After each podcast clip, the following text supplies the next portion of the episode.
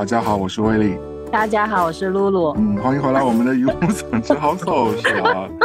您现在收听的是，我现在是一个在中山的中山人呢。没错，你看已经脱口而出了是吧？都不需要我来介绍了。和一个在纽约上海人我带来的第一期的节目，嗯，我们就是随便聊聊天。哎，你回中山了哦，终于啊，嗯，回了回了两个礼拜了。如果我给你三个点的话，就是你能说三条的话，你你的三个最大的感受是什么？呃，电子货货币。啊，充电算吧，就是就没有现金，也不用卡了。不是原先我在上海一九年的时候，几乎都是这样了吗？但我上次回来 是二零零零年，就是我的钱还是好用的。我上次一九年的时候在上海的时候，几乎就是钱已经用不太到，是有这个感觉，但就是没有这一次就是完全的感觉。嗯，就我这一次真的是唯一见到现金就是红包。真的，其他地方花也花不出去，嗯，然后连卡片都不行。你是说 credit card 这种？包括在香港哦，好像在香港我我还用卡片了，但就是现金。那天我要我去那个 Page One 买书，然后我就有只有大钞嘛，然后他但是 Page One 呢，嗯，他竟然跟我说找不开，然后我们就啊没有零钱，就待在那边对视了很久。啊，反正我现在就完全靠我妈喽。你不是有微信？没有支付，对，但是嗯，微信对微信，呃，有能用的地方我还能用，因为我妈给我钱了。嗯，但是如果要你要我自己，我存不进去钱。第一，第二就是我没有支付宝。然后我现在我这次回来发现我没有支付宝，所有东西我都用不了，就连大众点评我都呃进不去，就是。我不能登录进去，因为我没有支付宝的话，没有绑定是 J 纳的话，我登录不了进去。然后什么淘宝，什么我还想用盒马，是吧？单线也不行，反正全都用不了。反正我现在就回到了原始社 会，青少年时期完全依赖父母的感觉，也挺好，回少女时代了已经。嗯，好的，真是。这是第一条是吧？那第第一条，第二个点，天，我跟你说了吧，充电汽车，嗯，就是那个我朋友。不是开那个未来是吧？未未来那个车，然后他就知道我们这种乡巴佬进城，就带我去体验了一下那个呃换电池，就是他的车的锂电池是可以换的。对，然后他就是就刚好他要送我回家，然后车子快没电了，他其实可以送完我回家再去换嘛，他就说带你体验一下吧。我说好行，有点然后不是说他因为很好嘛，他就知道我们这种。山里来的人，对，没见过，然后就去了，然后他就直接跟他那个机器人说，那个他要去换电，然后机器人啪就给他一堆那个地址，然后他就挑了最近的那一个，然后他挑完最近的那个，直接就给预预约好了，然后你预约的时候，就你还能看见你前面有几个人要等多久，然后那个电站里面还有几个几块电池可以换，然后我们就去到了，去到了之后。就是一个特别小的地方，嗯，就不是一个呃建筑物，就是好像在就街边有一个呃，你知道那种那种停车，你只有一个棚的那种的感觉的那种感那个吗？叫什么？嗯，就那种 car park。然后他就在路边等着，然后那个电脑就告诉他到他的时候，他就把车停在那个棚的旁边一个框框里，嗯，然后那个时候他就按了一下那个自动。驾驶的按钮，嗯，然后那个车就自动倒进去那个东西里了，然后那个东西里面没有人，就是一个，然后对，然后他就进去了之后，他就又按了几，反正就按了几个按钮，说什么什什么现在开始充电之类的吧，哦，然后他那个小机器人就说不用害怕哟，我会一直在这里陪你什么的。然后说完就关机了，然后就车里就黑了，嗯，然后然后就哦，所以你们全程还是在车里的，对吧？对，就跟洗车一样，就还是在车里的，就他会说你不要开车门，就跟真的跟自动洗车一样，嗯，然后你就会听到嘎那个声音，它会升起来，我说好升起来，然后那个车子就会被整个抬起来，嗯，然后抬起来之后，你就感觉到它底下咯咯咯咯在扭那种，嗯。就是人家在自动扭螺丝换电池吧，我们也看不见，但就是那个感觉。然后弄完之后就把你放下来，然后就充电完成你就走了，整个过程就五分钟吧。嗯，我就觉得太神奇了。那现代化工厂组装机器不都是一体化的吗？也都是机器人拧螺丝的呀。对呀，但这个东西感觉就是很随意，哦，就跟街边一个书报亭一样，然后你就进去了，然后啪什么都弄好了，然后就而且又反正可能就是因为我没见过吧，然后你像美国也没有这个呀，就是 Tesla 什么的，啊对，充是只有什么充电桩了不得了，是不是？哪有这玩意儿？那换完之后能开多久啊？他换完之后，他说他这个是小一点，正常电池能开四百多少公里。嗯，然后他准他他还说，我觉得四百多公里还挺多的了吧？然后他说他这个电池是小的，在市区开是足够的。然后他现在暑假准备呃，如果要出行，然后换一个大一点的电池，然后换了大的电池的话，他那个公里数就会有更多。嗯，但我忘了多少了。嗯，而且他们这种电池就是不是说你投入特别大，所以要整个换，他就是说我这两个月需要的话，我就按月换，我就换这个月和下一个月，然后等孩子上学了，我就又换回这种正常的电池。了解，所以这是一个蛮现代化的一个过程，超级超级现代化，而且他那车子，因为不是现在美国都买不了国内的这种品牌嘛，对，然后但其实这我觉得做的。真的挺好的，里面座椅还带按摩，我们还按摩了。但我不禁想要发问，为什么这家公司害我在美股市场大亏钱？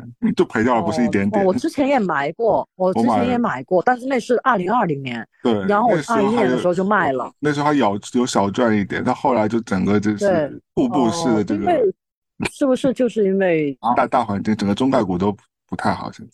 这是一个例子嘛？但是我这次回来就真的是，我开在那个路上也好，在商场上走过也好，就是这个电动汽车的普及率哦，很高，就然后这个推广力度真的是非常高，因为而且这边不是那个电动车牌的颜色是不一样的嘛，就会明显的看到，嗯，对，就绿白色，然后就真的特别特别特别多。我见了这一帮同学里面，反正。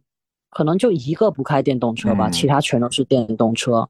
而且电动车牌照也好搞，然后价格也便宜，相对来说。对，是不是？嗯，反正不不太贵。然后，如果你在上海买的话，什么政府一家接一家，对，嗯，对，反正就一家接一家，一家接一家的那种，呃，销售就无论是那种四 S 店那的感觉，还是就商场里就都有的展厅那种，真的就是遍地皆是。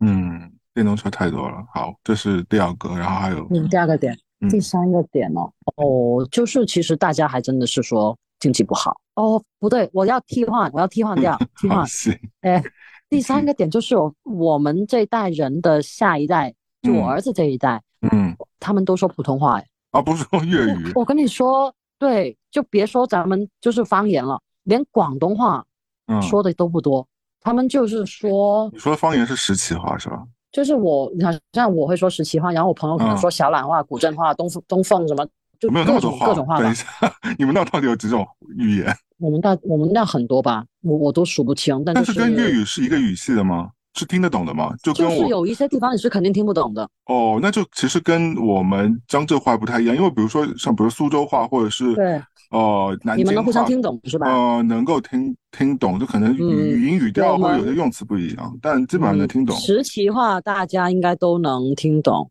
嗯，小榄话我努努力，不是有一些词听不懂，但有一些能听懂。古镇话完全听不懂。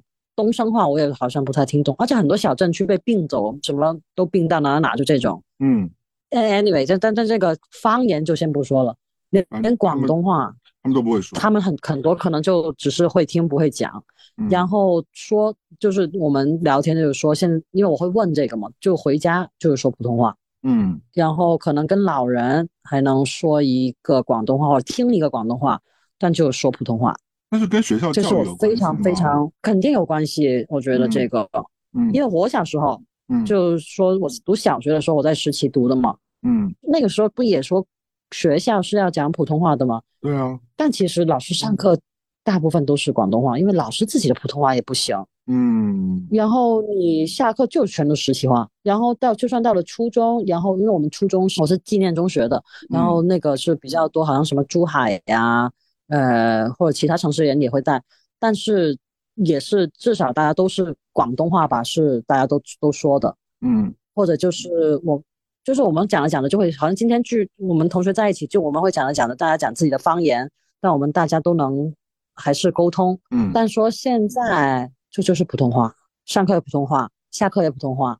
而且我觉得可能因为是好像我们我小时候，你在实习什么的，就非本地人口真的很少。嗯，你从食品这个能看得出，那个时候感觉有一个东北菜馆，天也就一个东北菜馆，嗯，然后可能有一个新疆面馆。然后川菜什么的都没有，就是很单一。我觉得以前你在外面说普通话，人家不懂说的都很正常。但现在你在街上听到了，就是好像你见到一个人问一个路或者保安什么的话，嗯，你可能第一张嘴说的不是广东话，就是普通话。嗯，对，这是我的第三点。其实整变化还是是有让你觉得有点惊讶的。对。整体感尤其我觉得第三点，这个就一问到，因为可能我我上次见同学是我儿子一岁多的时候，然后那个时候我们还没有聊到这种吧，但这次一聊说谁家孩子还会说当地话，我们问了这么多人，嗯，好像就一家的孩子还会说当地话。这个问题其实早在上海就很早之前就发生了，因为因为学校推广普通话嘛，而且也是因为。跟你说，外来人口越来越多嘛，因为上海本地人口肯定是占少数的，所以那你们不会自己还是说上海话的吗？家里不说的话，其实是很少说，因为我爸妈那一辈说的还是挺多的，他们在家里基本上都说上海话，但是到我们这一辈就很难说了，真的很难说。就是像我们这种算几线城市，都不知道几线城市的，连这种都这种都没有，嗯，能算大线吗？而且有一阵子很尴尬的是，就是那时候是以说地方话为耻的。有一阵子啊，就所以被诟病过嘛，因为就说其实语言是那个地方蛮重要的，一非常重要的一个文化这就是一个文化的血血与骨。对啊，如果如果把这个东西全部夺走的话，那其实那个地方的很多东西就直接就没了呀，变化掉。那这是一个人为的因素，但是你说非人为因素，如果只是呃城市发展的这个就被动的因素来说，其实也会有这种演变的，因为随着各地的人大家都。集中到一些地方去的话，那的确，你说还坚持说，因为以前其实因为语言的问题，就很多呃外地来的来去上海的朋友就会就会抱怨说什么被上海阿姨歧视啊，什么你要不说上海话，别人都会你冷眼相看啦。但我觉得这个多多少少的确可能会发生，因为我我爸爸妈妈那一辈真的普通话都说不好的，他们可能有时候也对啊，我们就是连我们这一辈普通话都说不太准的，嗯，对，很多。就你说的是必然会发生什么歧视这一那的，但是这个文化的流失也是很吓人的呀。我真的是觉得可能两代你就不不用两代，可能我儿子这一代之后的这一代，可能就真的是不知道还有多少人会讲当地话了。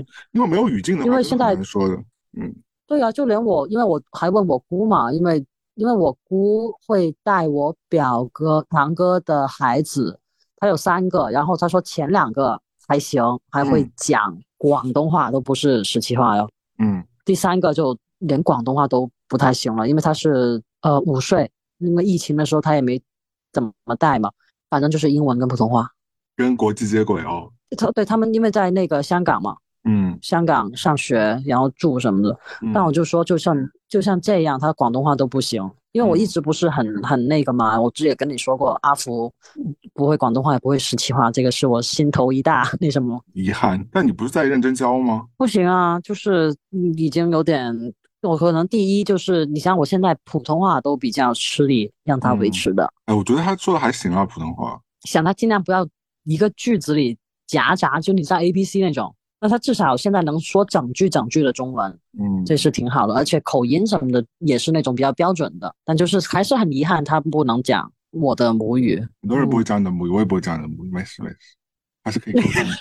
对对对，而且，哎呀呀，让他让他要让他要学会他长长辈们的那个各地的方言，那要学好多呢，还有好几他就是我跟你说就是不行，他为什么只是我爸可以带他？因为我我妈跟他说话就是真的还是需要翻译的那种。哦，真的。我妈说的普通话她通听不懂。哦，她说的普通话我妈可能反应不过来，那你就更别说我奶奶太婆呃奶奶和外婆那种了，嗯，完全就可能只是见面前两句和再见，嗯，OK，但中间聊天就聊天就不行，就就你就得坐在他旁边嘛给他翻译。就他，就你看他，他也是认真在听，但实在听不懂。嗯，然后老人家也认真在听他说的，也也听不懂，就真的也是一种历练，也是一种一种教育的过程。对，所以整个回去还是很开心的，感觉内心的压力和焦虑都没有了。回去感回来，反正回来感觉就是过过过回了另外一种生活。嗯，因为我每天都在听你、你啊、四老师啊、朝阳啊、小虎啊，就我们这些主播群，每天大家都在分享自己在国内吃的食物。因为我那天，哎，我那天，就是我那天不是跟你说，我不是去去我们家楼下跟人吃饭嘛，就也没有算正经吃饭，就是去聊了个天，但是去吃了一点东西。嗯，就是点了两杯调酒，两杯可乐，四只虾，嗯，还有一份。米饭碗那么大的色拉，四只虾有个正常大，不是四只什么老虎虾啊，什么那种龙虾，就是只手指大小的虾，就是正常的虾。最后付钱付了一百多美金，我真的疯了，真的很贵。我觉得你你你后来有上网搜他菜单，那个核实一下账单吗？好像我觉得他是有多收钱了，但是但他调酒也就服务费那些吗？哦，他有没有可能收你那个什么 living wage 就在？对他有可能多收了一笔，之上再收百分之二十。对他有可能多收了一笔那个 tips，我觉得。记得我们去那个餐厅吗？嗯，就那个餐厅，他不是多收了百分之二十吗？是说因为那个最近那个通货膨胀，所以他们会再多收百分之二十，给他们那个厨师什么的人一个 living wage，一个就是那种最基本的生活费吧。我真的我觉得这一切都是非常不合理，好吗？是的，特别是我谁给我们西班牙对啊，我去完西班牙回来那。我一直在问我欧洲朋友说啊，我不用给他留小费。他说，如果你觉得他真的服务的非常非常好，你再留一点现金，不然的话，他整个账单里头是有百分之十的那个 service service fee。对对，那个 service fee 付完之后就不用再付了。是的，都是含在账单里。就对了，说你记不记得那个 Vega 也跟你说，就是嗯。在英国也一样，英国给个两万了不得了。对，英国我也不付小费的，我觉得也蛮好的。是在这种情况之下，我觉得你本身那个价格也不高，我觉得你服务好的话，我愿意留一磅两磅给你的话，我觉得我也挺开心的。就你没有道德绑架，我美国现在真的就是一个已经到了一种病态状态，是不是？你们资本主义的末期？那懂了，就是这一切到底为什么要这样？就是哎，但因为他们就是美国，他不就是没有那个呃，就是服务行业的这些人，他就是拿不了那个。最低工资嘛，他就是靠那个小费，但是那你说原先也没有在这个事情上也没有失控，对不对？就至少原先我们大家还是能够理解，也愿意付这个钱。到现在已经到了一种，就是在这个所谓的百分之十五啊，到百到百分之二十这个既定的小费这个基础上，现在就多了各种各样，就是名名目繁多的花样，然后。额外 charge 客人的钱，不管现在叫外卖还是去堂吃的话，你都会觉得说，其实我可能只明明只点了一个价值五十块钱的东西，结果乱七八糟钱加一加付一付变成八十了。是啊，你就不太懂这一切，所以我现在都还好，我最近也在小节食，所以也没有太多堂食和叫外卖的机会，因为我觉得真的是嗯不太值当。而且如果这种的话，那我觉得如果是今天让我真的在一个比如说米其林。这种级别的饭店啊，或者是一个比如牛排馆这种比较高档的场所，你消费你 charge 我一些小费，我觉得我服务环境好，整个空间环境好，我觉得也 OK。哦，我们家楼下这种小破馆子，妈的，就是坐在露天的。有什么鬼服务？所以你说这是不是消灭中产的另外一个手法？就是 你这样，就是好像你说你要去高级餐厅大消费，其实你总总额对你来说就没有太大的。对啊，你本来就是要吃三四百块钱、三四百刀的一个总消费，然后你再加。但是你要点一顿五十或者就可能二三十的餐，这个就变成了特别多。对，而且本身这些东西定价，就我觉得现在都是有点病态。你说真的，我定价是不是很高？之前是谁回来？呃，鸽子回来，嗯，他去吃那个拉面嘛，不被惊呆了吗？一碗拉面的钱。对，因为你想西班牙，我刚从那儿回来，你就觉得说什么？说我真的是点一桌也就如果哦，但你西班牙是本来就便宜，所以没法比。你得现在去还是它算是比较旺季的时候，就不是冬天那种。你说西班牙便宜，它它也没有便宜到，就是真的让你觉得就不像，就是你回到中国去消费的话，那可能觉得有一个明显落差。它其实价格还是摆在那里，就是。但我我跟你说，我没有觉得中国很便宜。但如果你说吃饭的话，那还肯定肯定是比对是肯定吃饭还便宜。嗯，就是我我讲的是一个就是普通你出去呃消费同比的话，那如果你说大家都吃贵的，我相信中国贵的。也不便宜的，因为我我们在在上海的时候，那时候消费，我觉得中国人均不吃个五百块六百块钱，你可能也吃不到什么高级，甚至很很好的饭店，比如说我我请我爸妈去吃的那些饭店，都是人均上千的这种，也是也是有的，包括好的那种什么日料店啊，什么都是贵的。那这我觉得贵的其实没什么好比的，比的就是那个平民的食物嘛，或者是就是你今天走出门，你随便想吃的食物，那在国内你还是可以买到呃五十呃一一两块钱的一个一个什么包子啊，或包括今天四老师跟我说他看到我前两天在油管上看到他们齐齐哈尔有有一些有一个什么包子就非常有名，然后他就吃就是三十块钱半斤嘛，或者就是我给你昨天发的早餐呢。对啊，那种你看两块块钱的猪肠粉还是两块钱？对的，有肉有，然后一桌下来新鲜的，对吧？嗯。而且你们三个人吃五十块，那你说换成？对，我们给你念一念嘛，蒸肠粉两块嘛，然后那个他们招牌的肉丸粥，嗯，一大碗我一个人吃不完的那种，十五块钱哦。对。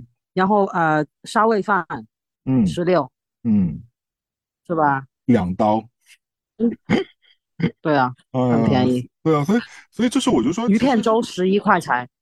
我觉得主要比的还是这些，比如说针对于呃我们日常生活的那些消费，我觉得美国现在有点失控了。而且我觉得美国，而且你想想，跟三年前比，是不是贵了超级多？贵了超级多。我觉得三年前我真的没有这种感觉，就是说，我也没有，我也没有，一一周只能出去吃三顿这种。你想想看，以前我刚我们刚来美国的时候，调酒基本上是比如十二到十五一杯，而且这是在比较好的那种 bar 里，就是在曼哈顿的 bar。这我就不知道了，基本上就调酒。我到了美国就没有这种生活。就曼哈顿啊，或者是金汤力啊这种，就是基本上是十二到十五，哪怕就是夜店什么，基本上十五已经是封顶了，这已经是最贵了，就便宜。现在呢，二十以上吗？我我查了一下他们的菜单是十七到二十一杯。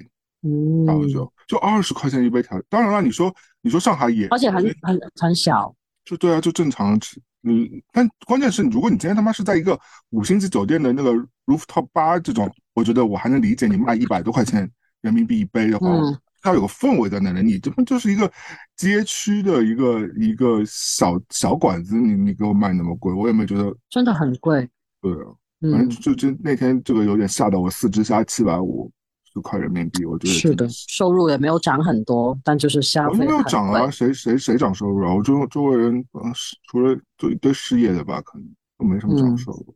我觉得很多消费品涨价也真是是因为是商家把这个他们损失有一些损失来自于比如说零元购啊或者那些东西摊到成本里去了。那个治安也真是够差的。我觉得这个是有点失控了，我要逃离纽约了。我觉得。你就在那个 Zillow 地图上拖一拖，看看哪里的房价比较，嗯，哪的房价我觉得都可以，除了纽约和西亚那那两个城市。就我觉得我可能接下来我有认真，特别是我在西班牙的时候，就顿悟了两件事情。就在西班牙的国体海滩，就在那儿躺着看那些美好的人类在那游泳啊，然后释放天性的时候，我就在想，第一件事情是我在想说，我要真的死磕在纽约这个地方一直长期待。虽然说我说我这个房子还是会留着。毕竟已经买了嘛，我觉得可以不用。你可以买一个度假的房子，在那个巴呃那个西班牙那边，他们很多人都这样。嗯，或者是哪儿吧，说反正不不用不用在纽约的这个 city 里，就一定要长长期在这里，因为在这里的话，你其实你所有的消费也就是这个的消费嘛，对吧？你偶尔，比如说我我可能花一我就像我之前说的，我我有个计划是想说一半时间留在伦敦，一半时间留在纽约，我就类似这种计划，但是可能现在可能把伦敦。换成一个其他的地方，就是可能在一个海边更 chill 的地方。因为我们那天在海边的时候，也是看到很多年轻人，因为那天也是工作日嘛，也没有什么假期。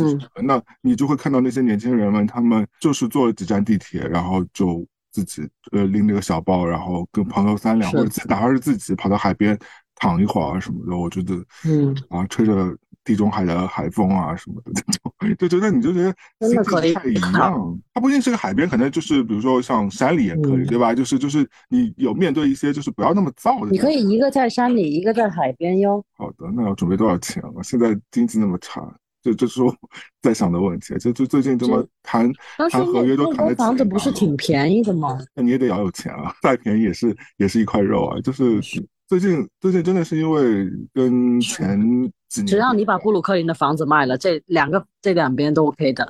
那也没那么快啊，而且这个房子本身也不贵，所以其实也还好。顶多就在因为那天我我我我还看，就是我就刚好看到我那个在纽约的朋友，嗯，他们呃可能是两个人合租的吧，然后其中一个人要走，然后他在 Bushwick，嗯，然后 Bushwick 就是也也不算一个很差的区域，但你正在就新的威廉斯堡七八十，因为威廉斯堡现在住不起的话，那。现在年轻人就从 Williamsburg 移到 Bushwick 去，Bushwick 现在便宜嘛，而且然后他们分租的那个房间才九百块钱一个月。但 Bushwick 我这个社区我不太喜欢。是比较，因为它整个乱，我觉得还行。因为你说蹦迪，大家就往往那走，因为那边有很多厂区嘛，就是它会有很多那个夜店的场所，比如说有 party party 啊什么，就会在那里。因为我偶尔也会跑过去一次。但是它虽然在布鲁克林，但是跟我这儿的这个布鲁克林真的是比我去曼哈顿还要远，就是是一个很，是它的线不多。对对对，首先是没有地铁嘛，我要去那儿，我必须得坐坐回到曼哈顿，然后再再换条线跑到那儿去。这是一个。另外一个，我觉得现在我认识的住在布什维克人，基本上都是小孩儿。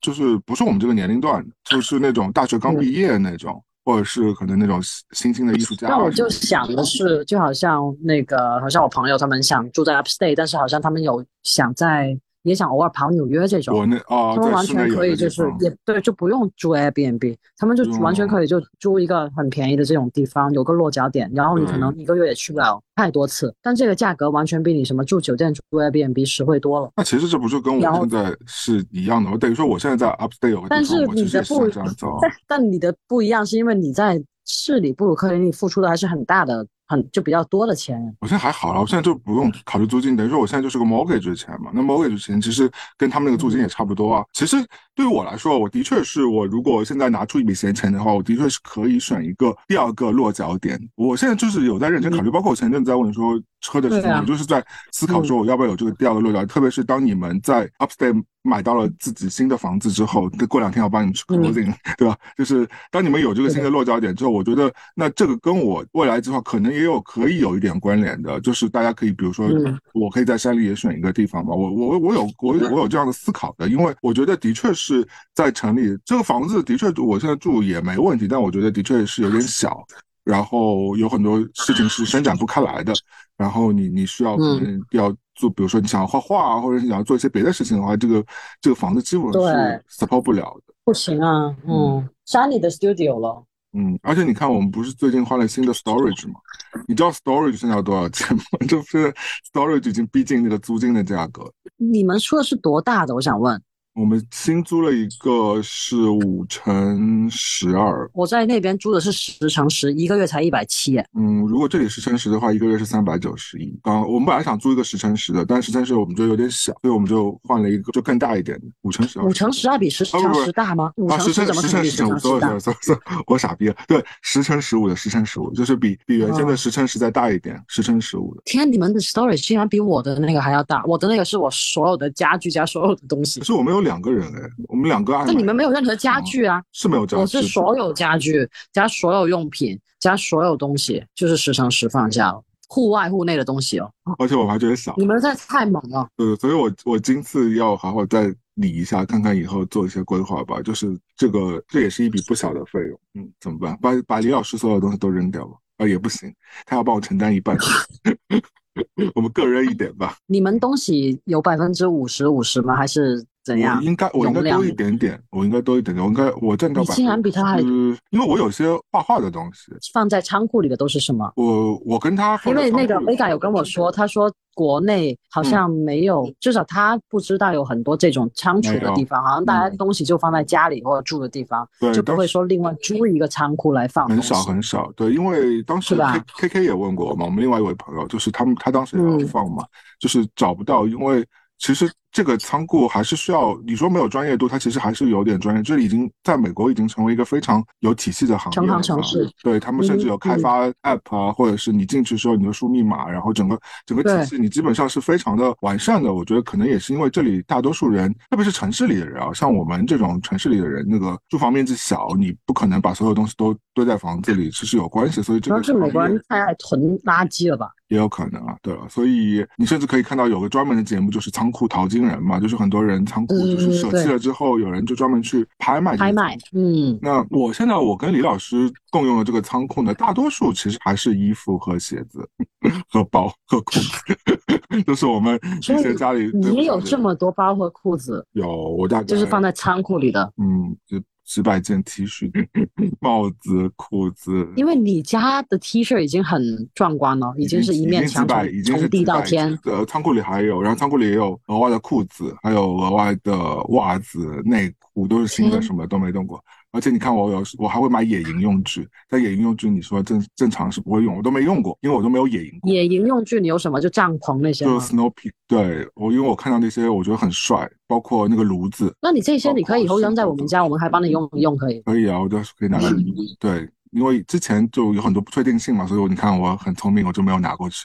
但现在我就可以，我未雨绸缪，我当时就预判到不被不被看好的恋情，预判到你的预判了，对。所以当时很多东西我都没敢拿，我就拿了一个包给你嘛，对吧？就是一些替换品，让未来就是可以做很多规划嘛。那还有很多一堆是就以前那些呃画画的时候，因为我不最近画实体的画少了嘛，然后以前画画的画架啊，呃那些画布啊，然后还有一些。画材啊什么的，这也挺多，还有书，还有以前家里的巨多杂志、书什么的。我家里现在目前杂志里都囤着，嗯，Pop Eye 啊什么的 有，的确是有。你会？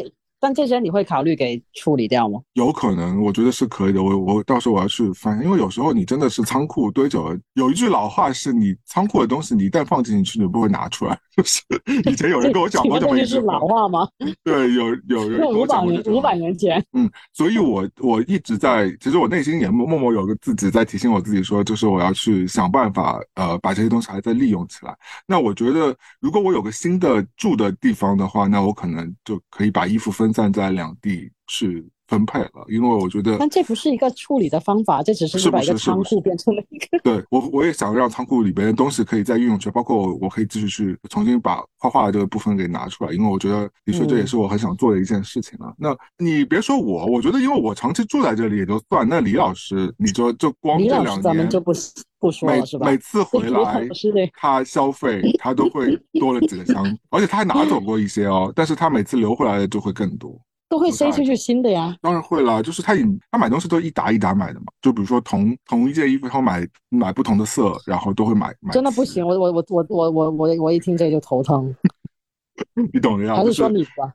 呃，就所以，我反正我也有我也有这类似的问题。比如说我我以前。我很担心有个牌子倒闭嘛，就是我们以前一直买的那个牌子叫做 Sleepy Jones 嘛，对吧？那个内内衣的牌子。哦。他有阵子不是我把店给关了嘛，对不对？你记不记得？把以前在哦 Open Serum 旁边，他不是有旗舰店给关了嘛？我想说实体店关了，嗯。这牌子不会倒闭了吧？然后我想说，我还还挺喜欢他的内裤，我觉得他的内裤还挺好穿的。然后我就一口气买了大概嗯三十盒吧，三十 pair。这你不就跟那个李老师一样囤袜子的感觉一样？六十条内裤现在在里边。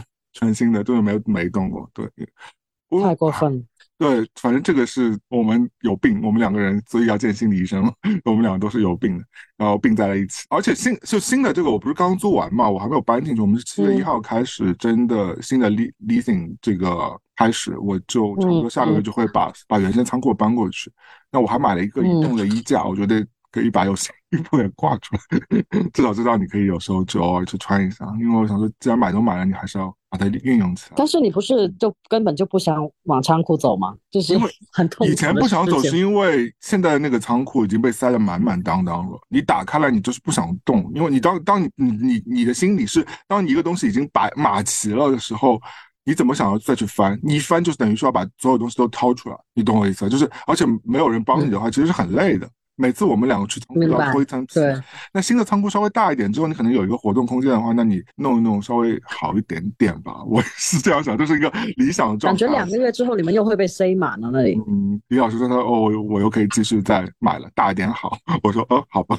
哇，那晚上我觉得我会控制，会控制，所以我觉得这的确是一个问题。那反正刚刚就是就综合对比了一下，就是那个我在我们在美国北美水深火热这个生活，对。在西班牙的时候，我其实有点小收获。心理老师露露老师，那个对你不是说要分享一个那个对解除焦虑的方法吗？对，你看我前面也也跟其其他几位嘉宾录了两期，我都没有分享啊，我就专门拿到跟你录的这期来。我能不能猜一下？嗯，你猜，你说说看。我讲一个前提，就是我其实，在西班牙的时候，不是我一个人嘛，我跟我的另外一位老外。的朋友，他意大利人嘛，然后他原先也住在纽约的，然后其实那时候在纽约时候就认识，然后后来他回意大利去了，所以所以他其实他说他遇到了一个状况，是他突然他有一天就进了 ER，就进了急诊室。我说你怎么了？他说就是因为他觉得他恐慌症犯。我以前觉得恐慌症跟焦跟跟焦虑啊或者跟抑郁啊都是一个很矫情的病，对吧？就是在在我们小时候都会觉得这些病好像就是你太矫情或者你心理素质太差导导致的。后来就是你来了北美之后，或者你就会觉得这些事情也太正常了。在在纽约，你有抑郁症啊，你有焦虑症啊，要有恐慌症啊，太正常。我二零二零年还有一次 panic attack，你真的也有啊？二零二零年，嗯，二零二零。但我那个是因为我之前的那个的后遗。Anyway，你先说。行，所以我就跟他交换了。我们在酒吧聊天的时候，我就跟他交换，我说：“那你后来去了 ER 之后，后来怎么样？”他说：“我就开始定定期去拜访啊，我在啊意大利的心理医生。”我说：“那心理医生有教你什么东西吗？你可以正好传导给我，因为我我其实，在呃巴塞罗那那时候其实蛮焦虑的，因为手头真的在在谈几单，包括现在，我觉得现在好一点，因为经过他的疏导和最近我自己对我自己的一个疏导，我觉得最近好一点。但其实前阵子是焦虑。”是蛮严重的，而且我这个人本身，我觉得焦虑一直是蛮严重的。我觉得很多人都焦虑蛮严重，只是多多少少的这个这个情况。所以我当时就请教他说：“我说那你的心理医生到底教了你什么？”然后他就告诉我，他心理医生教他一套方法。但是我要跟他宣扬一下这个方式方法，我觉得应该是有效的。虽然我没有照着百分之百做，但我听听，我觉得挺有那个意义。好吧，那那可能不是我要猜的那个喽。那你本来要猜什么？我就说嘛，你不是去裸体海滩的吗？然后能说裸体吗？天体天体天体 天体天体浴场，天体的天天体海滩。因为你刚才提到说你去天体海滩，然后我就说你会不会那个礼物就是就是脱光了走一走躺一躺，然后就舒舒舒畅了。嗯，我觉得这个应该是有帮助的。什么？但是安静了。但我但我 但我没脱啊！我是那个场场上唯一没脱的人啊，也不是唯一没脱，是有很多人也没脱，只是说我是我是没有没有实践这件事情的人，只是我觉得理论上那个也是应该有帮助的，但我觉得对很多国内的朋友其实不太适用，或者对我们东亚人不太适用，我们东亚人骨子里还是蛮害羞的。就是其实你让大家一下子释放自我，特别是到一个公共场域去脱，它也不是一个浴室，对吧？它哪怕是那个天地海滩是针对于大众的，它应该老少妇孺小孩什么都有，你可能真的不不一定能够打开自我的。我觉得这这不能构成一种方法，它也不是一个呃来自心理医生的非常专业的呃一个一个建议啊。对啊，所以我就后来后来你跟我说，嗯，是从医生那听来，我嗯就说不是。我为什么说我那天就是我听完之后我就跟你发消息，我说，哎，这个其其实现在有有有消息，因为他是从医生那告诉他的。那呃，你先听听我他怎么跟我介绍的吧，我觉得大家也可以学习一下。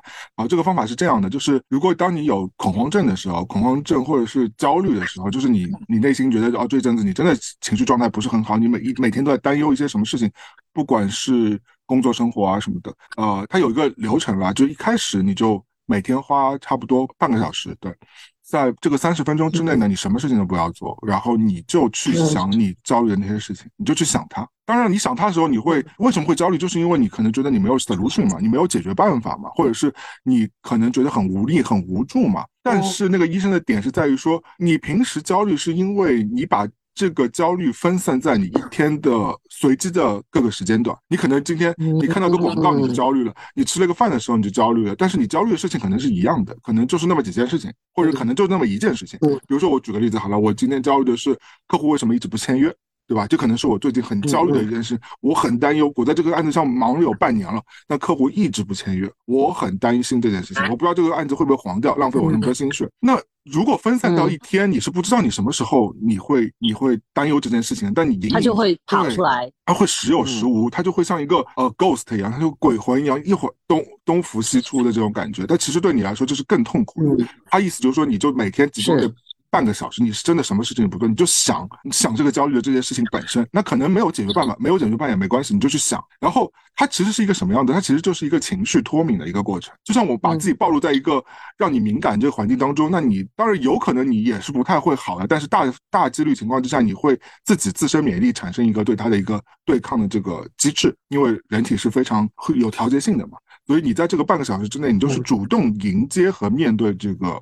让你焦虑和痛苦和忧虑的这个事情，半小时之后，那你那天你就在其他时间段，你就尽量控制自己，就不要去想这件事情。而且久而久之，他说经过一个礼拜和两个礼拜，神奇的事情会发生，就是在于说，他说的不是我说，因为我自己没做这个疗程啊。那他说过了两个礼拜或者三个礼拜之后呢，你如果每天天坚持做这个事情之后呢，这个焦虑会自然而然会减缓的。会减缓的，这是说的，这是第一个流程。那第二个流程，当你觉得你这个已经游刃有余之后，或者是你已经非常熟练掌握这个东西之后，过了两到三个礼拜之后呢，你就把这个这个所谓的 meditation 的这个过程，你演化一下，变成你一天设定，比如说好，它好像是说五个时间段还是六个时间段，每个时间段是五分钟，那我们就说六个时间段吧，加起来也是半个小时嘛，六个是一天六个时间段，你可以自己设定的，那五分钟。然后分散到把这个想这个焦虑的事情分散到这个六个五分钟里边，用这个方式，嗯，你也是焦虑一天加起来焦虑三十分钟，但是你就分散到这六个时间段里去，然后再去实践差不多两个到三个礼拜，然后看一看这个效果。一般来说，通常情况之下，经过这比如说一个月到两个月这个流程的话，你整个焦虑情况会进行一个非常大的缓解。呃，至少我的这位朋友，他当时就是因为这个方式。去调剂到一个相对来说缓和的状态了。你不能说就是完全没有焦虑，这不可能，因为这焦虑事情，如果你没有解决，它永远在那里嘛。但是大家都知道一个最朴素的道理，就是说什么事情达不成，那世界还是会转的嘛。就是不不管你今天做成没没做成这件事情，对吧？明天还是会继续的嘛，对吧？哪怕你今天有一个什么不可挽回的事情发生，那明天太阳会照常升起，你还是要照照常起床过日子的嘛，对吧？最后这件事情总是会有个解决。办法虽然这样听上去有一点比较玄学，但是前面的这个两个流程的这个过程，其实是我相信还是有科学依据的。我听着，我觉得也应该也是有道理的。所以我觉得大家如果现在真的有被所谓的这种焦虑困扰的话，不妨去试一试这样的方式。对，这是我那天学到的。嗯，所以其实我后来我实践的，我虽然没有像他说的，真的就是每天把手机放在旁边，什么东西都关掉，然后坐在那儿。静静的去对抗那个我的焦虑，去想我的焦虑，但是我其实是有每天，嗯，就不是那么知识化，但是我每天是每天是有主动去想那些焦虑的，而不是把这个焦虑分散到我早中晚，让它随机随时随地来那个攻击。就是不是就是你去控制这个，对对对，我是主动迎接它，其实 pop up 控制了你。对对对对对，因为如果你不去想它，这就是最大的区别。对他，他就会他就会找一个时间，他他自己来跳出来来。就像你说用那个 attack 那个词嘛，attack 就是有很多时候是出其不意的，对吧？就是是你趁你不防备的时候来攻击你。那你那时候可能是情绪很脆弱、很敏感的时候，那你这个时候焦虑突然来的时候，那你就会真的会受受不了。但如果你主动去出击它的话，你本来就会带着一一点防备心，或者是你本来就会有一种准备好的心态，你去面对它。然后你时间久了，就虽然这个问题不会迎刃而解，但是会让你有个脱敏的。那你在面对它呀，就是其实其实就是你拿。一个时间出来，嗯，你去主动的去接受这些问题。所以露露老师觉得这个是有道理的吗？对，我觉得是有道理的。而且这个其实，呃，这是一种方法。嗯，然后其实你把它延伸过去，就是你如果你要每天 meditate，或者就是这种方法更像的，就是你不是光是想，通常他们会说说你是要写下来，因为你东西在脑子里蹦，在你五脏六腑里浮的时候是一种状态。但是如果你把它这些东西用一个纸笔也好，手机也好，你把它写出来，用语言很难表达，但你那个感觉是非常不一样的。但其实如果你好像说，因为那个朋友其实提到这一点。他提到这一点，我忘了说了。对，sorry，我忘了说了，就是他提到这一点，就是他提到把他写下来这件事情。我前面分享的时候忘了说。然后你的脑子，对，你的脑子其实会一下子就，不是说一下子对，就跟你说的一样，不是一下子就迎刃而解。但当你写下来，当你把它转化成语言，当你给了它逻辑，写出来、写下来的时候，你的脑子就顺了。嗯。然后那个焦虑可能一下子就至少砍半了，不会解决你这个问题。但是如果当你用这种你自己控制的方法把它又表达出来的时候，这就是一个你的解决方法。嗯，所以大家去准备一个纸笔吧，或者用手机也可以，或者就是电话嘛，或者就是语音。嗯，因为你想，就跟你平常想事儿一样，就是你在让它在脑子里、身体里转的时候，是一个很很杂乱、很混乱的状态。是，但只要你要你你语音笔，你就你语音录下来也好，就反正你要将它付诸于文字的时候，其实你的脑子里已经把它捋了一遍。然后它只要一有输出，它那个效果就是不一样的了。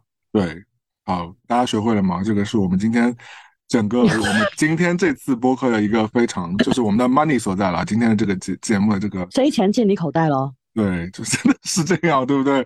因为你想看，你去看心理医生，可是六百刀一个小时呢。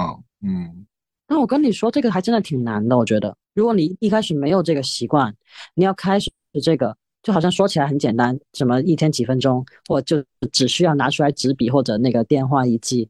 但我发现一开始做的时候真的是非常，你就那一下你就做不了，所以我也坦诚，我没开始嘛，就是我有我有想，我就我个人这个内心是觉得这个方法一定是好用的，就但是我就没有真的去非常形式化的去实践它嘛，只是说我觉得我还是有用到这个方法了，我有每天有认真，比如说我会在我。呃，做有氧运动的时候，比如说我骑单车的时候，或者是我在啊健身房的时候，我认真去思考一下我要面对这个困难和问题。那个 moving meditation。嗯，而且其实我有主动去迎接这些问题，比如说我觉得今天真的是客户的问题，我觉得我需要去解决这个客户啊，或者解决那个合作方的话，我就会主动的去。跟对方沟通一下，我觉得哪怕这个事情不成，那这个事情不成的话，那就不成了，那你就把它放到旁边去了，或者把它锁起来了，那这个事情就就可以让它过掉了。你接下来就可以去做更多的事情。就最怕就是那种不知道自己要有没有那种，你你很渴望，但是其实又很怕落空那种那种那种那种情。你这样说的时候，我忽然想到，嗯，一个就是就是你记得以。前你送过阿福一本，就那种小笔记本，然后他还送很多贴纸，就是每个贴纸都是一个心情那种嘛。嗯，我记得，嗯，就这种是可以，这种是用来专门用来 journaling 的那种笔记本。但是现在他们那那个，因为有一次忘了是 Instagram 还是哪给我推过一个 app，就是电子版的。但这个它更高级的在于，它是专门用来帮你区分你的想法，是好像我忘了是有七大类还是十二大类的那种。想法就是他就会让你说，好像你说想你你说一个想法，就是说我是不是客户不喜欢我？嗯，就你把这一句话记下来的时候，然后这个 app 的就会提问题说，呃，他就说，请你把这个想法归类，这个想法属于一二三四五六七啊，是好像第一类假假设忘记名字，就好像猜测型，是你是不是在猜别人在你想什么？然后第二个类型是不是呃？讨好型，你这个想法是不是想去讨好别人？然后反正他他就是用一步一步，可能有三个步骤，很简单，他就会帮你呃把这些所谓焦虑的想法先让你写下来，然后帮你帮自己去分析这个想法是真实的想法、实际的想法，还是这些你所谓各种心理所产生的那种虚假想法？嗯。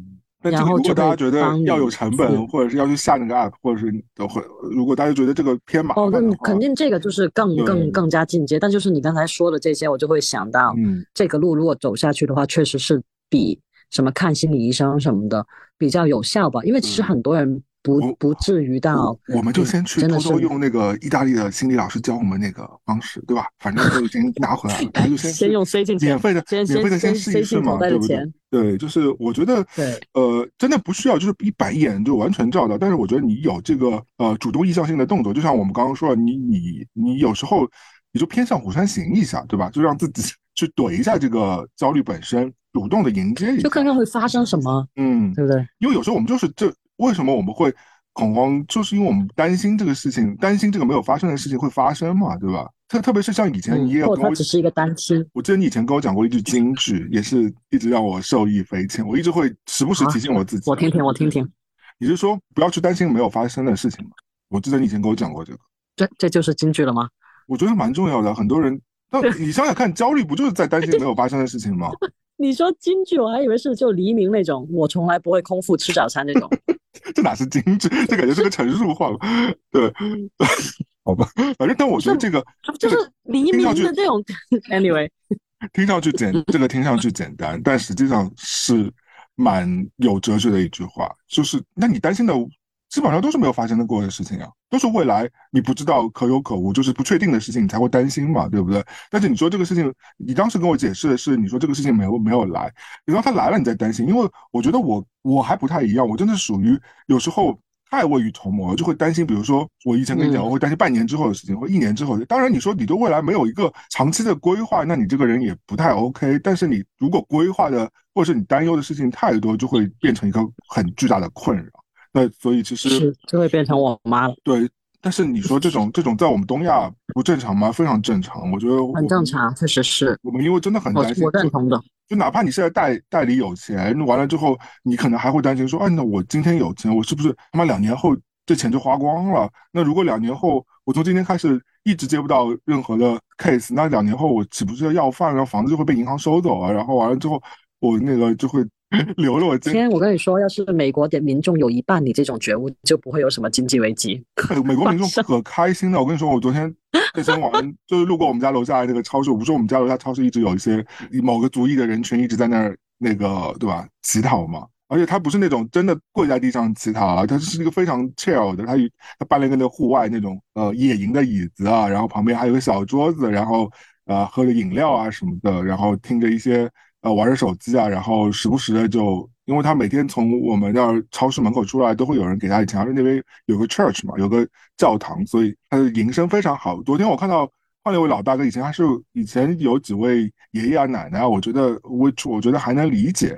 昨天是一位跟我们年纪差不多的一位，你知道，四肢健全、身体嗯硬朗的一位，等于说中年人吧，或者是年大年轻人吧，就在那儿嗯做一样。我想说啊，你为什么你有空在这儿举个？纸杯子在那要要钱，你干嘛不去工作？你开个 Uber，或者是送个 Delivery，或者是去我那个七百五十块钱四只虾的店里做微的，你是不是 赚翻了都已经？哎呀，不太懂，反正美国人也是也是很神奇的。Anyway，我觉得另外一个极端对我们刚刚讨论就是这个焦虑的问题啊。我我我我我我经常我因为我我本人是一个还蛮容易焦虑的人，所以我觉得。嗯，我肯定不是特例了。我觉得相信很多人都会，特别是现在在现在，你刚刚其实我们在开篇的时候也讲过，整个大的经济环境啊，全球都一样的，都都是在一个相对来说期待复苏的一个状态当中嘛。所以，我我们目前很多事情都是要 hold 住的，而且？也没有没有像原先那么的积极，不会像前两年，对吧？很多事情就是突然间就有了，突然间就发了，突然间就水到渠成了。现在都很多事儿都感觉磕磕绊绊特别多，那你不自然的就是你会生产很多焦虑，包括你生活中本身就会有很多问题啊。那我我觉得我每天处理一些杂事，我觉得都蛮焦头烂额。那么更别说有些，比如说像你都有小朋友，或者是有人要去朝九晚五上班，那我相信他们要处理的那种事情就更多，焦虑就更多了。我我我觉得很难有人就每天。非常乐天，就是现在压力真的是挺大。你说乐，我觉得乐天归乐天，你焦虑还是会焦虑吧？是的，而且是蛮严重的焦虑。刚才不是说到黎明金句吗？黎明以前还有一个金句，就是他说什么什么只有一个方法，就是不要去有想什么有什么办法，你就是去做，做了之后你就会知道你用的是什么办法。你说的黎明是那个经验，你会不会来的？经验你会不会来的黎明是不是？对呀，因为。黎明就是金句王，你你可以上网搜他的金句，他就是总是会说这种，他蛮有道理的。我们再来讲一遍，刚刚说他说的那句是什么？我就是我的印象加我自己的翻译，他就是说，嗯，什么反正是做什么事情就只有一个办法，就是不要去想有什么办法，你你就去做它，做完了之后你就知道你自己用的是什么办法。Just do it。很别废别废话，做就完了。对。也。的确也是有道理的啦，也是有道理的。有你想太多，还不如直接去做。对，那现在我觉得现在大家很多很多时候碰到问题是你做你不知道如何来做啊。就很多人也也想赚钱，很多人也想也想拿案子，很多人也想就是比如做兼职，但是真的不是你想象。我觉得现在机会不会像你想象中那么多，我也不知道。是啊，但是不是从来的问题都是说。那这也是一句老老话，就是你要想着赚钱的时候，你就赚不了钱。嗯，那我就想，我觉得这句话是非常有道理的，就好像这句话说出来是很呃，就好像有钱人才会说这种话。但但你想想是不是？如果你想着赚钱，你就是会赚不到钱，然后你只能做你自己能做然后感兴趣的事情，然后通常这样你才会赚到钱。虽然说这说这样的话可能都是富豪。嗯嗯，我我是我是拆开来看的，我觉得我我觉得道理肯定是有的。道理绝对是有的，因为你的心态是不一样，当肯定是心态不一样。但是我不认同的那个部分是，就的确是，如果当你心态本身就是在一个崩了的边缘的时候，你很难再回到我们刚刚那个好心态那个时候去，你很难就是非常呃清风淡雅的说啊，我不考虑任何赚钱本身的这个这个动机，我觉得这个其实是您说人生已经到绝境的时候吗？也没到，都不用说绝境。我觉得大部分就是你每个月勤勤恳恳去上班，就赚的也就是 average 的人。我觉得不管是国内国外，就是因为这一个有很多人就放弃了大城市嘛。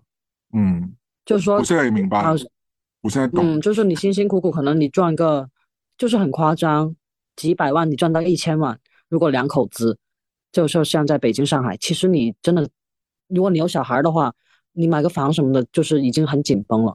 但如果你有这个几百万，就说几百万吧，你去到一个小城市，或者就放弃这种所谓就追求大城市安居乐业的梦，你整个生活状态、整个生活水平一下子，嗯，就完全两样了。而且你看卢老师，你现在描述的还是中产生活，大多数人都没有几百万。对不对？对呀，就那那那那就好像呃，你手头你手头你手头有个小孩，你手头有几百万，对你你你有你有几百万的这个现钞的话，你已经是个非常优，对，跟大多数人比来说，你已经很优渥了。说实话，嗯，对吧？所以那如果那你说辛辛苦苦上班一个月七八多少多少钱那种，嗯，所以就很是不是很多人就会放弃说不要在大城市，就回到小城市？那你那你在小城市你都赚不到，比如说五。五五千、七千、八千、一万块钱这种，哦，你说到这个，我想到一个，就是我跟我以前同学他们在讨论，就大学生怎么就业之类的那种。然后我就问说，为什么现在学校就现在的专科学校好像还是很受歧视？为什么这么多人即使读了大学研究生找不到工作的话，然后没有去考虑读一种读技术类？嗯，就或者说去。就好像我说去种东西什么的，就种田或者就农业啊，或者就是其他技术类的东西。嗯，然后我就问他们关于什么专科的问题，然后他们说其实这个真的是一个很好的方向，但是唯一的困境就是国内对这个歧视成分还挺大的，蛮高的，我觉得是这样的。嗯，大家有一种天然的等于说壁垒吧，特别是学历。对对，所以就是其实读专科还有有专业技术人出来其实是不愁活路的。嗯，但就是很多人宁愿愁活路，都不要走这条路。啊，这个我觉得也不是一个很单一的问题，是一个很复杂的问题。包括那个你的家族啊，你的父母啊，你总是对吧？会觉得说你拿到一个本科啊、硕士啊的学位，那光宗耀祖啊，你给你这么多年书也没白念啊，或者是哪怕不，我我我肯定不知道小城市人的心态啊。那就我北上广深的话，那肯定是你就是个基本线啊。确实，我们算小城市吧。然后我问的也是说，这边也是看不起，就是说，如果你真的让你的孩子去这边读的话，就是真的就是羞耻感有。对的，我觉得。但是现实现实中，其实就是如果你真的读专科有技术的话，真的是生活不愁，而且有很有可能就是赚的很多很很多，就几年下来那种。在这里搬家工人肯定赚的比我多，我能保证。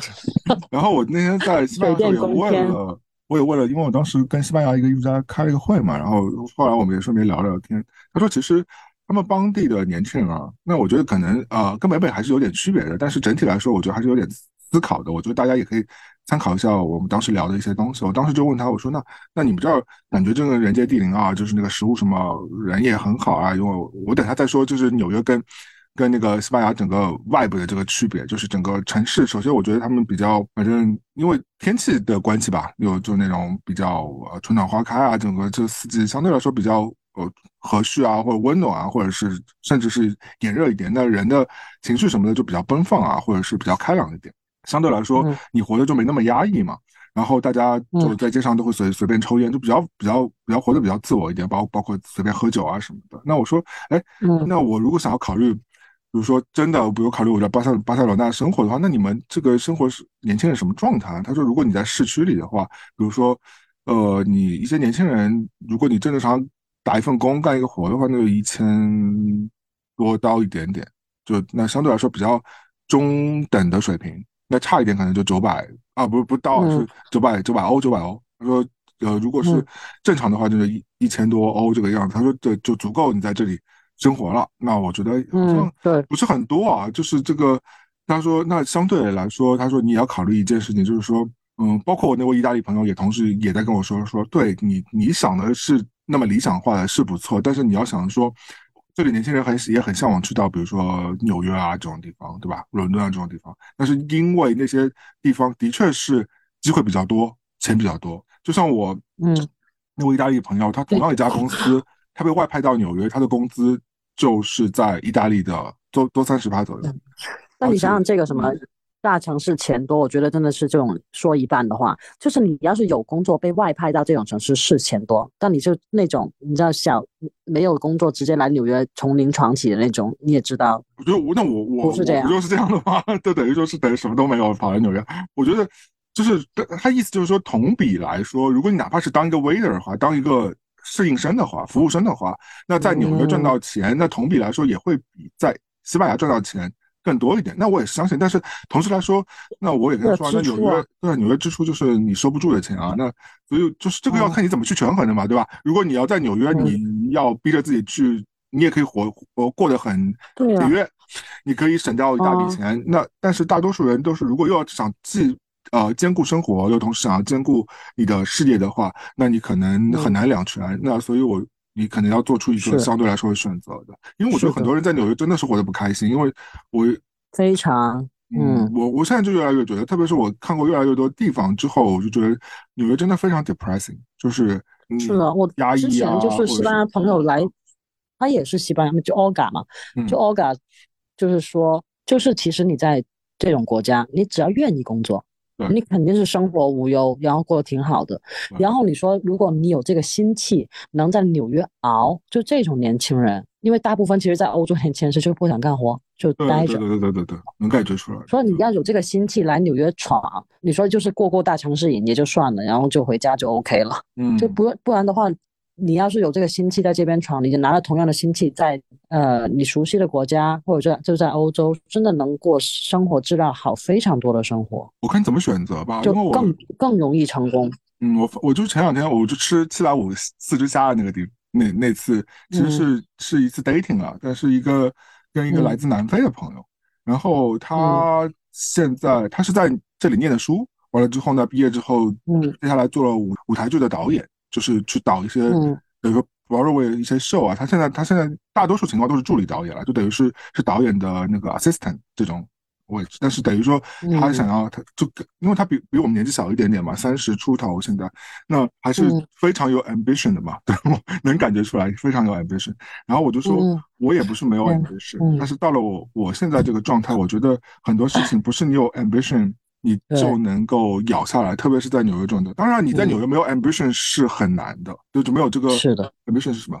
就是雄心雄心壮志吧。对，就是你想要野心，野心，野心是野心，野野心是比较 negative 的。我们说，就我们讲说企图心吧，就呃也就反正就是雄心壮志，你想要在这。企图心不是一个中文里常用的词吧？也是，就是变成一个，就是野心。我觉得 ambitious 就是野心，就 to be somebody 吧，one day，对吧？就是你想要变成一个大人物，那在纽约，那当然了，你有一天真的可能变成一个大人物，变大艺术家、大导演、大歌星什么什么什么。但是你知道这个同比竞争的话，那这边有可能有一万个人在跟你做一样的事情，在十万吧，嗯，一万说少了，十万吧，或者或者你的这个行业领域可能有。有一千个人吧，就比如说你这个非常 narrow 的行业领域，可能有一千人在跟你同时在竞争，跟你一样年纪，跟你一样有才华，甚至比你更有才华。那最后在竞争的就是可能最后少数的几个成名的这个机会，所以其实是非常累的。你只有就是这个脱层皮，真的不会是像 Six and City 啊这种那么简简单单的很多这种成成功就就成功了。我觉得对，人家 Six and City 都是比较难。呃，就剧集当中很多，我觉得大家那是都是很多年前的事情。对，而且就是哪怕现在很多描述纽约，觉得这个 city 现在不是不是有新新的续集了嘛？那很多事情，包括是吗？对，有有，包括最近 Samantha 不是还演了一部新的剧嘛？呃，那个那个剧也是秒，她是一个里边的一个第一女主角嘛，她演一个化妆公司老板，以前是个明星，然后主角是一个给一个 LGBTQ 的一个年轻人，他他他是一个。博主他想要做化妆师，然后就给 Samantha 去干活了嘛。然后他也是描述在在纽约上班的一个情形，而且他整个场景发生在那个哈德森亚的嘛，就是那块新开发的那个那块区域，那个那些有办公楼的地方。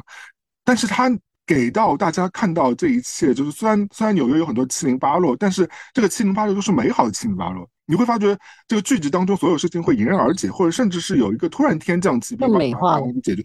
都是美。就天，这就是一个续集，它不能真的是把残酷的现实放在但是我我们看到的是什么？我跟你看到的情形就是跟我们同时来，大部分人几乎都走的差不多了，大浪淘沙，对吧？就是或者是工作上变化的赛道了，就是不可能就是坚持你原先，比如说我原先坚持想要做一个纯粹的艺术家，但是。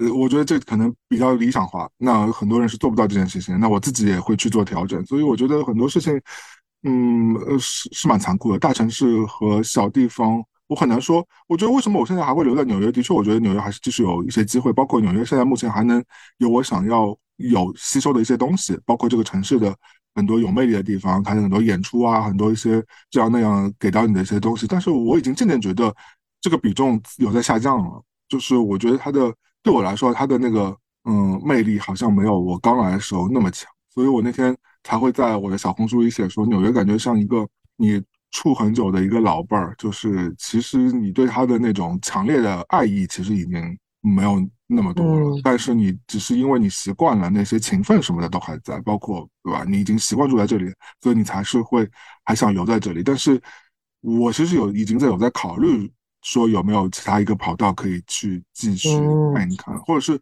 或者是就是我跟我说我跟你还很不一样，我从来对纽约就没有情愫，就是我以前嗯。也从来没有会想就来纽来纽约旅行我都不想的，对，然后来纽约也纯纯粹是一个意外，所以我连那一层的滤镜那个滤镜都没有。对，所以我因为我我我觉得我可能是男孩子吧。然后你想说我，而且我当时来的时候是三十岁上下，那正好是一个有点意气风发，感觉自己啊可也许可以变成个什么东西的一个一个啊比较 所谓那种有点心高气气浮的那种状态。那你想说啊，我从我看过了上海，我闯过了北京，那我今天就来纽约闯一闯了，曼哈顿留下我的倩影了。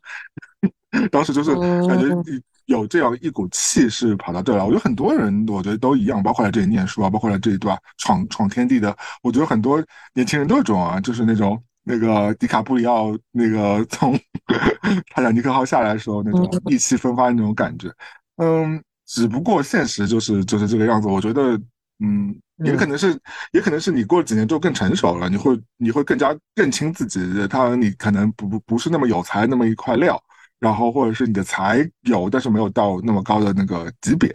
然后另外来说，你就会觉得说，你的你的这个企图心就不会像以前那么强烈了。就是你想要成为一个成功，因为你自己也慢慢知道说，变成一个成功的人。而且我觉得你会发现，你根本就不是靠才华。对，很多除非你是天才级别的，对，没没法说。但我就大城市你活久了，你就会知道，根本什么东西都不是靠才华的。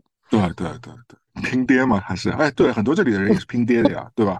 你这跟跟国内也一样，就是拼爹啊，因为是的，你以为那个人平平无奇，但是其实他们家里有一些关系啊，或者是或者是你自己，我觉得我也看到很多例子，就是他自己够会混，但其实也蛮心酸的。你就是得每天就要去混各种人啊，认识各种人啊，然后就是都反正不是每个人都玩得来的。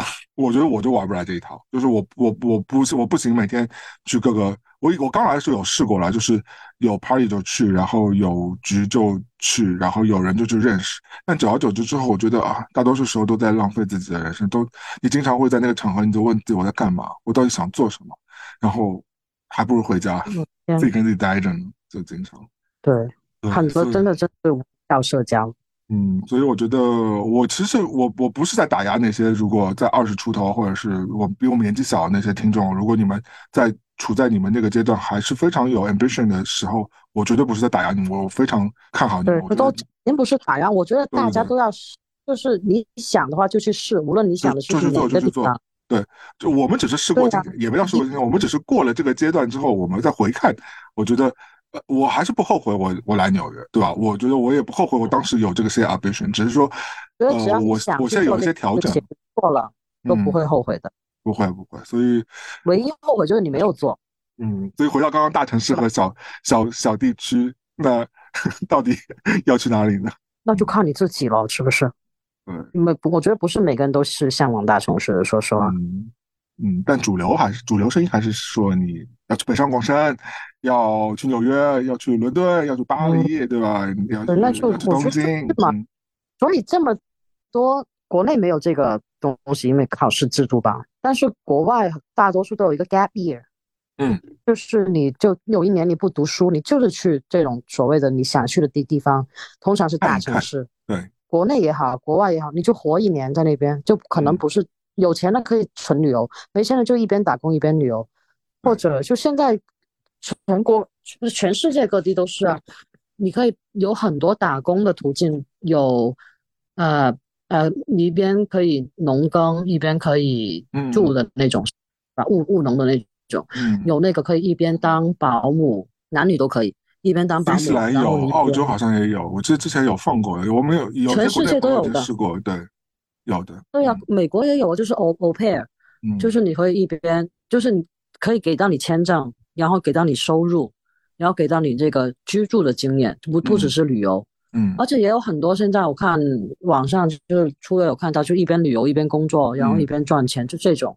嗯，老师，老师，你今天说的是一个比较就是理想状态，就是你刚刚毕业嘛，对吧？因为你可能那时候真的是没有太多负担，你也没有工作过，你的或者就是你二十几岁，我觉得完全是。对，我就想说，我觉得只要你成家立室之前，就不无论你几岁，就是你只要没有东西让你必须得待在。一个地方的时候，你无论几岁，你都是可以去，而且这不是一个很理想的状态，这就是真的是身身边有真的是太多朋友干过这种事情，就是有没有钱的都都是没有关系的。你说国内的朋友吗？甚至会不会语言？对啊，呃呃，对，可以的哦，可以，就是你就是要去做，语言都不是特别大的问题。嗯。所以你给，但唯一的就是你要找到真的是一个靠谱，不要那种被骗的地方就行。只要找到那靠谱机构，手续正规，你下来就是看嘛，三个月、半年、一年、三年，那哪都有，不不只是澳洲、新西兰，还有欧洲的，然后美呃北美的都有。所以老师给大家建议就是去试试看看一下世界，是吧？嗯，就是如果你有这个想要这个经验嘛，它可以让你有新的角度去思考一下你未来想做什么，是吗？我觉得就是不要想未来，对啊。那老师，我替一些打工人问一问啊，就是如果是真的打工人的话，他已经在一些企业上班了，然后已经工作了，比如说一年半这种样子，那你让他贸然辞职，其实也是一个很尴尬的状态。然后假期呢，又不可能有三个月那么长，然后他又做那尴尬什么嘛？如果你已经有这个想法了，已经蠢蠢欲动了，你才会。那肯定，你想想，如果你已经有稳定工作，你也从来没有想过这个事情，你肯定也不会去。做这个事儿，对吧？就咱们如果能听进去，咱们说了这个心动的人，肯定就是已经有这个能撬动的墙角，都是已经 松了的夹子，对不对？哎，那我们退回一点，如果你真的是，我觉得，我觉得这是一个这肯定是一个方法，我觉得我也支持。就是如果因为如果可以让你去看一下，如果那你说。撇掉这件事情，就如果我们还是在浸在原先的这个生活状态当中，我觉得老师也会建议说，我们有什么事情可以做做，可以调剂一下。因为大多数人其实，你说一下子去，这这的确是个生生命的蛮大的一个动作和改变。那如果我们说，就说，嗯，我还是得维持这个生活状态，或者是这个工作的话，那有什么小而巧的事情，我们可以稍微做一做，来 来让自己就是可以更找到未来的方向呢？因为。我觉得我我也会有这个困境，因为的确，那我觉得我我已经是属于蛮有勇气的人了，包包括你看我自己会跑到美国来，或者是我现在也在考虑说要不要，呃，不要光住在纽约啊。但是其实大多数情况之下，我还是会困在自己的这个生活局面当中的嘛，我还是会有这个朝九晚五的这个 routine 啊，或者是那在这样这种情况之下，如果那我我有什么事情可以做做，或者是我们听众朋友有什么事情可以做做，稍微小小的一些调整，来让自己变得更啊。或者更树立我不知道了，没有吧？老师，老师束手无策是吧？老师已经束手无策了是吧？嗯，好的。但是我就是想到我最近看，我我觉得真的是你让我想一个方法，我没有什么方法，也没有建议。但是我就想到最近在看那个丰子恺的一个文集，对，然后就他那种散文吧，嗯，有他的画吗？有。这不不呃不是画，就是这这些是只是他的文章，就短文章，可能就是是两三页那种。然后其中有一篇叫《剑》，还是叫《渐渐》？嗯，我觉得可以看一看那个，我就不说是啥了，就是逐渐的那个渐。嗯，所以我忘记了是它是叫渐还是叫渐渐。好的，我觉得可以看一看那个。啊，你卖了个大关子啊！难道我还给你做中心思想那个总结什么的，是吗？你不告诉他，那你既然那个你你小而美的这个已经给你提出来了，我还得给你做了，那你干嘛？干屁！我我已经搜到了，就搜一下这个文章，肯定网上有的。我觉得有有有，我我现在搜一下，有有，这叫剑，这叫剑，这叫剑，渐渐的渐，对对，三点水那个剑啊。那你品一下嘛，看看是不是一个小而美的阅读对人生的对，不是现在哦，你要现在阅读现场那个。没有没有不会，那什么吗？我先总下思想总结吗？给他存下，给他存下。我等下我也去那个拜读一下，毕竟是我们老师给我们推荐的一个很重要的一个 东西。对，嗯嗯，我我自己觉得，也许可以做一些让生活更确定的事情了。嗯，就是可以设定一些生活更确定的事情。嗯，比如说，我个人觉得啊，就是我自己用的一些方法，就是你去实践一些。你就设定一个小小的、小小的可以实践到的简单的这个目标，这个目标，而且而且可以是一个不痛苦的目标，不是说你我今天要去去跑一个小时的步什么的，就这种可以蛮痛苦的。我知道了。那你可以成就感。对，你可以设立一个目标，是我今天一定要把呃嗯，就是马上上的那部芭比的那个电影，我要去看了。虽然大家都说这个电影怪怪的，但是我想说，我这个礼拜我要去把这部电影给看了。那你就。掏尽一切办法嘛，那对吧？就是你就把这事给做了。可以，这个嗯。然后老师提一个建议哦，就是你把我一定要什么，你就改为我想去怎么怎么样，就更没有那么 没有那么凶对吧？就是稍微那个回来一点。好的，那反正就是，或者是你比如说你要你知道那个跨越半个城之后，那边有一个很好吃的 cheese 蛋糕，我觉得你平时想说啊，如果我要是不是要约个人去啊？但是你就那你就不要想那么多，你就自己去了。自己去就把它给吃了，然后就有时候，因为我我到现在都会有一种，因为我很长时间会一个人在外面有旅游晃来晃去嘛，所以就是有时候你去到一些网红的地方啊，或者是去到一些人流大的地方，别人都是成双成对在点东西的话，你自己一个人会你会担心别人异样眼光的嘛。但我现在其实已经逐渐摆脱了这件事情了，就是我觉得也还好。但你说你说到这个，又是咱们中年人的心态了，是不是？其实也没有，只要你做过，你就可以知道。你这就因为我们另外一位主播朝阳老师也经常做这样的事情嘛，就一个人去 吃饭或者怎么着。朝阳也是独独生艺人吗？不是耶，朝阳老师不是单身，但是朝阳老师，朝朝阳老师从我认识他的时候，他就经常自己一个人骑着自行车在北京城里大串小串，然后完了之后自己去吃饭，哪怕我们那时候几乎是天天会碰头的，他也会留有一些时间他自己去吃。嗯。这个还真的挺重要，我确我我我同意，因为我也是这样的，是一个人干很多事情，就不要担心，也不用不用在乎别人眼光，没有人没有人 care 你的，就是别人不会不会在后面小声议论你的，怎么会想哎这个人怎么？主要是我觉得你真的是你做了那个事情，你要是真的享受到了，所谓这些担心什么的，你根本都没有，根本就都不会到你的脑子里，你就是享受去了。而且做这这件事情的时候单纯一点，不要想着说我等下去发社交媒体啊，我等下要一定要分享给谁啊，就是我觉得这个就会变成一个负担了，就会变成一个负担了，就不就不用担心。你现在发社交媒体，我们大多数人发社交媒体又没有钱给你的了，对吧？就谁谁理你啊？就顶多换来十个点赞而已嘛，或者是连可能连五个点赞都没有。那你要那些东西破玩意儿干嘛？你不需要那些，你就自己把那个蛋糕狠狠的给它吃完，好好享受享受那个蛋糕。对，因为姚总你最近在节食，对不对？对我最近。我最近真的很变态，我一我一方面就是每天控制自己摄入量在低于八百，低于一千卡吧，我只能讲，就反正八百到一千这个范畴之内，就是控制每天的这个进食。然后同时，我同时又在每天逼自己看很多美食的这个，包括别人拍的东西，对，就从全国各地发来的实拍，包括从油管上别人北北食博主拍的那些美食，包括小红书上，我每天在看这些东西虐待我自己。但是我觉得。嗯，虽然我现在没有说非常有成效，这是我人生第七十七次减肥啊，但就是，但是我觉得其实已经瘦了，瘦了，很明显的可以感觉已经瘦了蛮多了。然后呢，我觉得我这次做的一个很巨大的改变呢，有几条，我我们拭目以待啊。但是我觉得我可以先分享出来，看看大家愿不愿意跟我一起实践。就是第一个，就是我给家里买了一个全身镜，就是我以前家里是没有这个东西的。哦，对你家里还真没有全身镜。我以前我以前家里是没有的。就是我以前有的一块最大的镜子是在厕所的那块镜子，然后呃，而且我觉得我以前觉得这不是很重要，就是我觉得，因为当然了，我觉得全身镜很多人是为了造型用的嘛，但我觉得我自己大概知道自己造型成什么鬼样子，所以我我厕所那个镜子我觉得已经够大了，所以我就我就没有一直没有买，我觉得就是没必要。但是现在我其实给自己买了一块全身镜，那让自己有一个更直观的印象，这样就不会给自己意会说自己其实已经明明有点 overweight，但是你一直。骗自己说你自己还好，我觉得不太行。特别是所以家里有秤吗？有啊，但不不以前不是会经常用，而且那个秤还挺高级的。我当时在第七十三次减肥的时候专门买的。今年已经七十。真的是有在算你第几次减肥哦？开玩笑了，怎么可能有人在算这个东西？只是因为上次跟朝阳 在好像三个月还四个月前前跟朝阳说我已经开始我人生第七十六次减肥了，也是一个泛指来来说。所以现在这次是我七十七次，就是人生七十七次减肥。好，这是这是第一个。然后呃。第二个我觉得有用的方式是，因为我在控制控制饮食嘛，我觉得，呃，你想要瘦，控制吃是绝对正确的一件事情。不要想着说你不吃就想变瘦，这不可能的。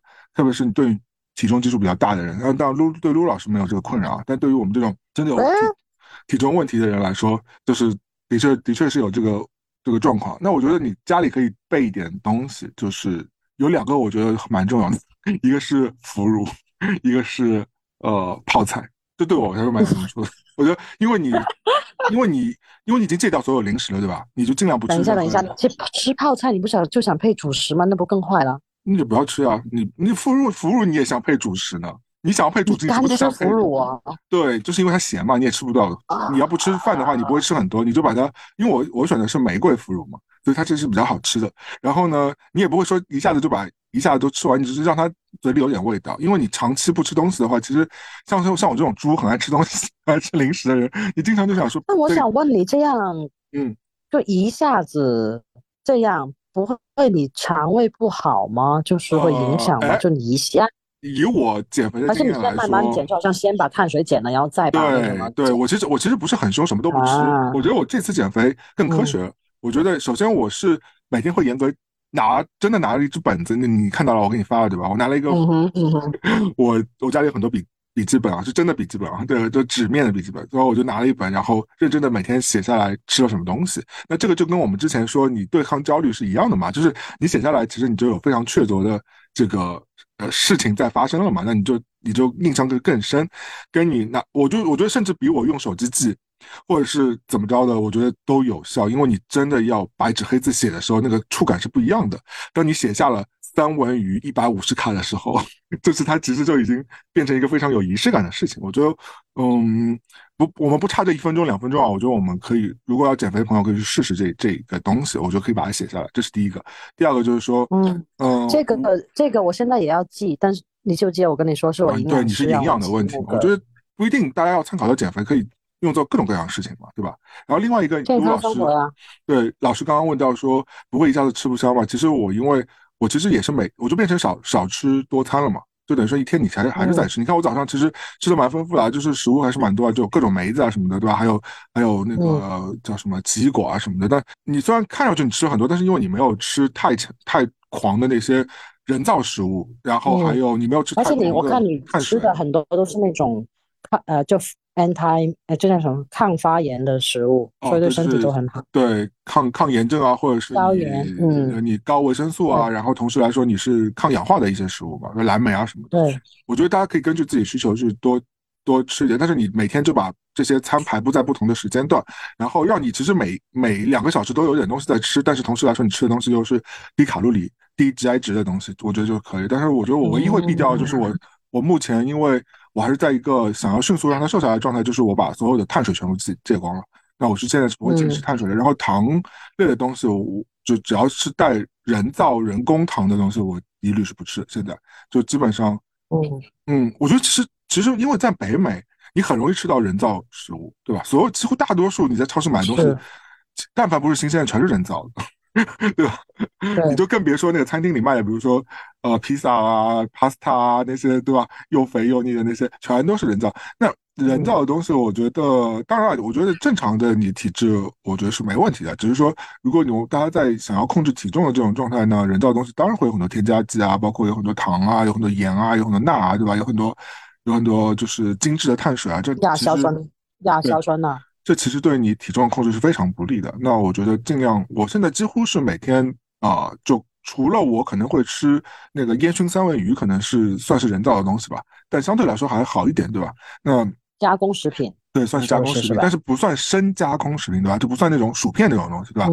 就是还算是一个食物了，对吧？那那我觉得尽量来说就自己煮，然后反正正好你外面吃也是七百五十块钱四只加嘛，你也吃不起，所以就是，呃，你就多在多多再加。只能吃加工食品。对，但所以啊，那美国真的加工食品便宜啊！你想，你想一百刀，如果你吃麦当劳的话，可以吃五天呢，有可能真的可以吃五天，的确是。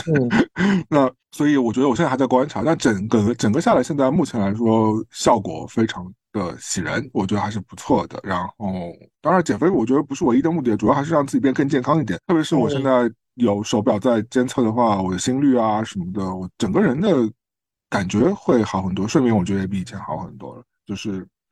大家稍微嗯，我觉得可以比你在正常饮食之下稍微减掉一点吧。当然，我觉得享受美食肯定是你减肥之后很想做的一件事情吧。我觉得我也是为了以后可以吃更多好吃的东西啊，然后想享受更多好或者你这样的，他们不是都有，还有他们都有那种叫 cheat day。就是你一周有一天是有一天可以的，可以的。但是我但是我现在目前就欺骗餐嘛。但我目前来说呢，我觉得因为我想要控制这样一个状状况，因为我想要，嗯，还是让，因为我基数比较大嘛，所以我就让他先缓缓，我就不吃，我先暂时先不吃欺骗餐了。然后，但是呢，减肥肯定是一个细水流长的过程。那所以我觉得我肯定是没有像老师之前担忧的，我让自己饿到或者让自己肠胃不爽啊，只是说。我为什么会有泡菜和腐乳这两个设置呢？就是为了有时候真的你甚至，就像我昨天我晚上跟你说，我在走廊里闻到邻居煮菜，我觉得好香哦。就那一刻的时候，你回家真的很难。对你回家也不可能去吃个什么炸猪排什么的吧？你就可能你就拿出腐乳自己给自己小尝一下。对，而且我有现在有认真在吃白煮蛋了，我觉得白煮蛋还是一个很健康的食物。当然你你每天吃两颗蛋应该没事。但是我我会倒一点点酱油，或者是用腐乳汁 拌一拌。我实在不爱吃白煮蛋，我也不爱吃白煮蛋，我以前都不会吃。但是如果你用酱油稍微啊给它调味一下的话，其实白煮蛋还是有点好吃的。对，聊胜于无吧。你现在哦，对我还说那个，我把我的那个 Food Diary 的那个那个模板，我给你发一下。好好，你你到时候因为陆老师现在也在调养身体嘛，就是变得更健康一点，对不对？对呀，而且我是我以前是每。以前说的是去来美国之前呢，每年或者隔一年我都会去做那个断食，嗯，不是这几年就没有，不是就全断食，就 fasting，就是屁股呀，从什么叫屁股？屁股？哎，哦哦，对吧？对吧？是这个意思吧？就是你不吃东西吗？屁股，你你就是我，因为你说是这个咱们屁股的屁股，s 是吧？不是不是不是，它是那个专业名词屁股。就是不吃东西嘛，就是我什么都不吃那个水喝吗？对，一一周那种可以喝水，还有可以喝一种，我我因为我是去那种专业的机构，有人就我就住在那边，我不是自己弄的，然后他会很危险水你随便喝，对呀，所以你得有人在你监测着呀，然后所以他就会有他他水不会提供，就你水你自己喝，嗯，那他会提供一个饮品，他那边调的一个饮品给你。